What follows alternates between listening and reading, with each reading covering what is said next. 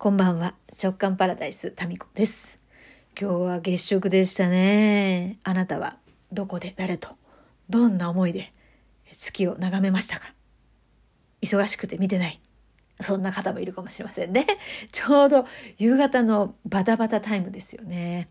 えー私はですね、ちょうど夕飯を作ってたんですけれども、作る手を止めまして、エプロン姿のまんま、えー長男の運動靴を履いて、で、すぐね、近所の空が見渡せるところに行ってですね、20分ぐらいかな、えー眺めておりました。まあ、今日みたいなね、いわゆるこう、天体ショーを見ると、思いませんか？地球の上に乗ってるんだな、私は、と。宇宙船地球号の上に乗ってますタミコ乗ってますみたいな。本当賑やかです。一人でもね、頭の中は。まあそんな思いでですね、えー地球にいるんだなーを噛み締めた、えー20分ぐらいの時間でしたね。はい。まあ地球でのこう一日一日をですね大事にしていきたいななんて今日月を眺めながら、まあ、一瞬一瞬をですね大事にしたいななんて改めて思ったりもしました。うんまあ、東の空にはこう月で西の空にはなんかものすごい明るいピカーって光る星が出てましたよね。もうこの語彙力、ピカーっと光る星が出とりましたばい。ねなんていう星なんかな知らんけど、なんか光ってました。はい。まあ、空をこう見上げる時間、そしてそのなんかね、いろいろとこう思いを馳せる時間っていうのは大事ですね。えと思いながらまた夕飯の準備にね、戻りましてですね、お母さんお腹すいた？とかっていう。もう、すぐ、すぐ翻弄されてました。これ、目の前のいろんな雑多なことにですね。はい。それで、そう、まあ、そう、そうそうそう。まあ、で、今日昼間はですね、非常にこう、今日地球上で過ごす一日の中でも、本当に素晴らしい一日だったんですよ。というのは、久々に、あの、大好きな方にお会いしたんです。10年ぶりぐらいかな。うん。その大好きな方っていうのは書道家の一銭さんっていう方でね昔あの10年前までは福岡で活福岡を拠点に活動されてた書道家の方なんですよで私よりねちょっとお姉さんなんですよねでいつも着物で過ごしててで私ね一銭さんの影響で日常的に着物着るのってかっこいいと思ってですね一時ね毎日着物着てたんですよ。まあそれぐらい素敵にね着物を着る方なんですね。えーで一緒にですねあの一銭さんの書と私の朗読と一緒にあのイベントしたこともあったりしてまあそうやって仲良くしていただいてる方でですね。で10年前にですね、えー京都に、え引っ越されて、うん、なんかまあ、えー寂しいなと思ってたんですけどまあそちらでもご活躍されていてで久々に福岡に。あの古典じゃないんですけど作品展にあの一銭さんの作品も1点だけかな出品してるっていうことで一銭さんがですねいらっしゃってですね。でその会いに行ってきたんですよ。でまあね10年ぶりってなると10年私も10年ですごい変わったと思うし、えーだってね40代だったのが50代になってるわけで。で女性の10年ってもうほら3040以降ってまあ10年前の方がお若かったなっていう風に普通はなるじゃないですか。私もなってると思うんですよね。まあ当然ですよね。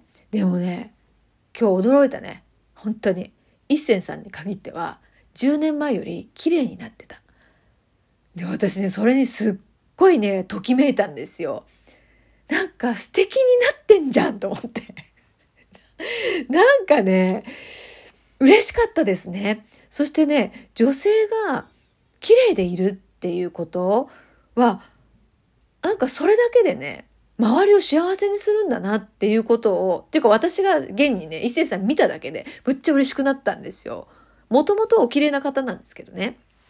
あの、いつも着物で、で、身長は私より、157の私よりも、あ小さい方なんですよ。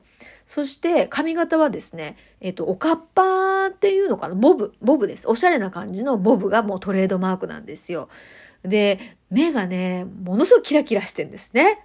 そして、あの、口、口紅が真っ赤な口紅。で、着物で、ボブで。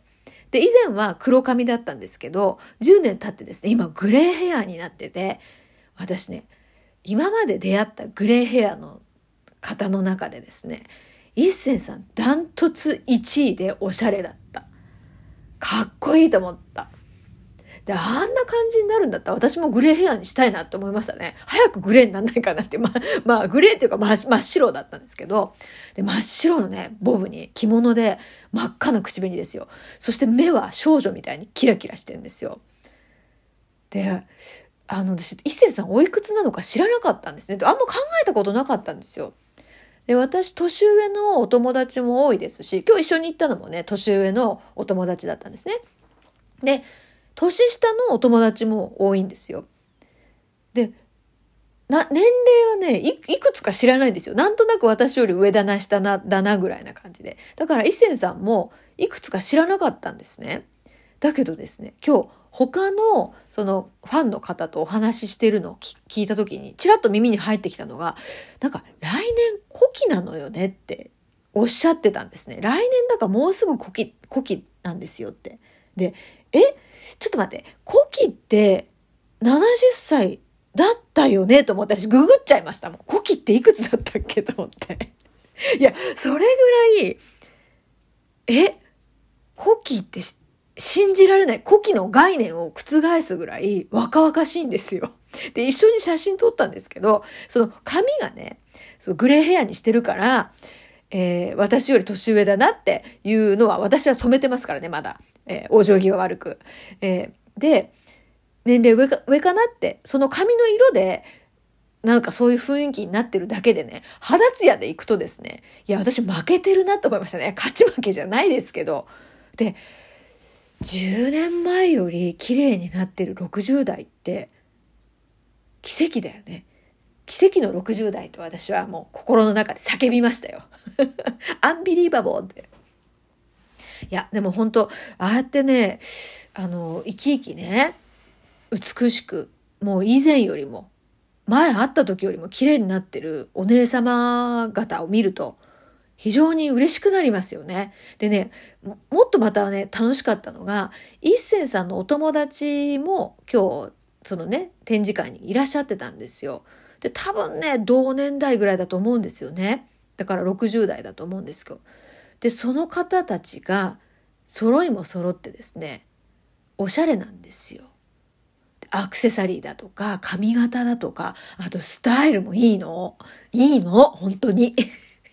もうタミコびっくり。だからさ、60代って言っても、いろんな60代がいるね。うん。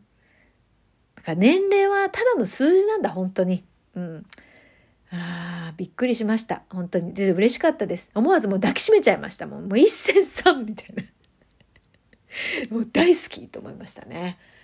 いや、お美しかったです。でね、私なりにね、その、私の周りにね、いる、アンビリーバボーな、もう奇跡の60代、80代、90代っていう方たち、まあ何人かいらっしゃるんですけど、共通点って何かなって考えてみたんですね。で、2つの共通点があります。一つはね、もう好奇心が枯れないっていうかもう年々加速してる。で、一銭さんって、やっぱりね、もう10年前から、ちょっと知ってる？みたいな、これこれこういうのがあるんだってって、これ面白いのよみたいなことをよくおっしゃってたんですよ。それで、多分それ今も変わらないですね。今日、どこどこでご飯食べるんだけど、もしよかったら、みたいな感じで、まあ今日ね、あの、声かけていただいたんですけど、まあ今日はね、ちょっと子供たちとステーキ焼くって約束があったんで、今日は帰ってきましたけど、そういう風な感じで、軽やかなんですよね。うん。なんか面白いことがあるかもしれない、みたいな目をされてて、キラッキラしてるんですよ。で、まあこの好奇心が一つね。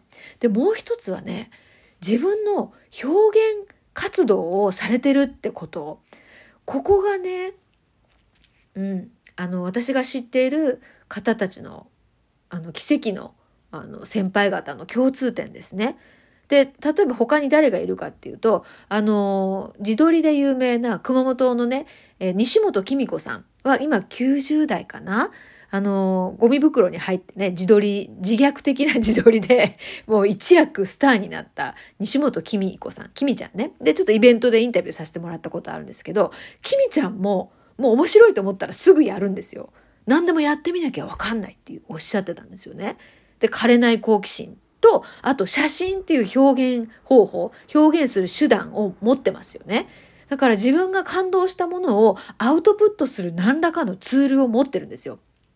で、君ちゃんでしょ？で、この間ね、私ね、99歳の色鉛筆画家、安藤徹さんの個展に行ってきたんですよ。で、安藤さんは夫の知り合いなんです。まあ患者さんでもあるんですね。時々、あの、病院に、まあちょいちょいね、基本的には健康なんですけど、ちょいちょいまあご高齢なんであって、で、それで、えー、行ってきたんですけど、99歳、現役の色鉛筆画家ですよ。でね、ものすごくまあなんかハキハキされてるし、今も作品作り続けてる、か描き続けてる方なんですよ。で、99歳ですよ。古典ですよ。来年100歳ですよ。でね、まあ安藤さんも枯れない好奇心。で、周りにね、スタッフの女性いらっしゃったんですけど、美しい方ばかりでした。本当に。だから、ここ、こう、こういうところも大事だなと思ったんですよ。ときめきとかね。わかんないですけど、想像ですけどね。そして色鉛筆画っていうこの表現手段を持ってるじゃないですか。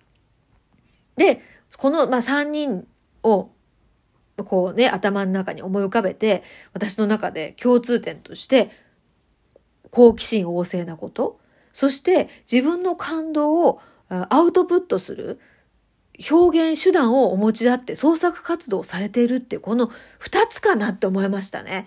だから私もラジオトーク、これ80代、90代になっても続けにはいかんですね。ということです。今日はここまでです。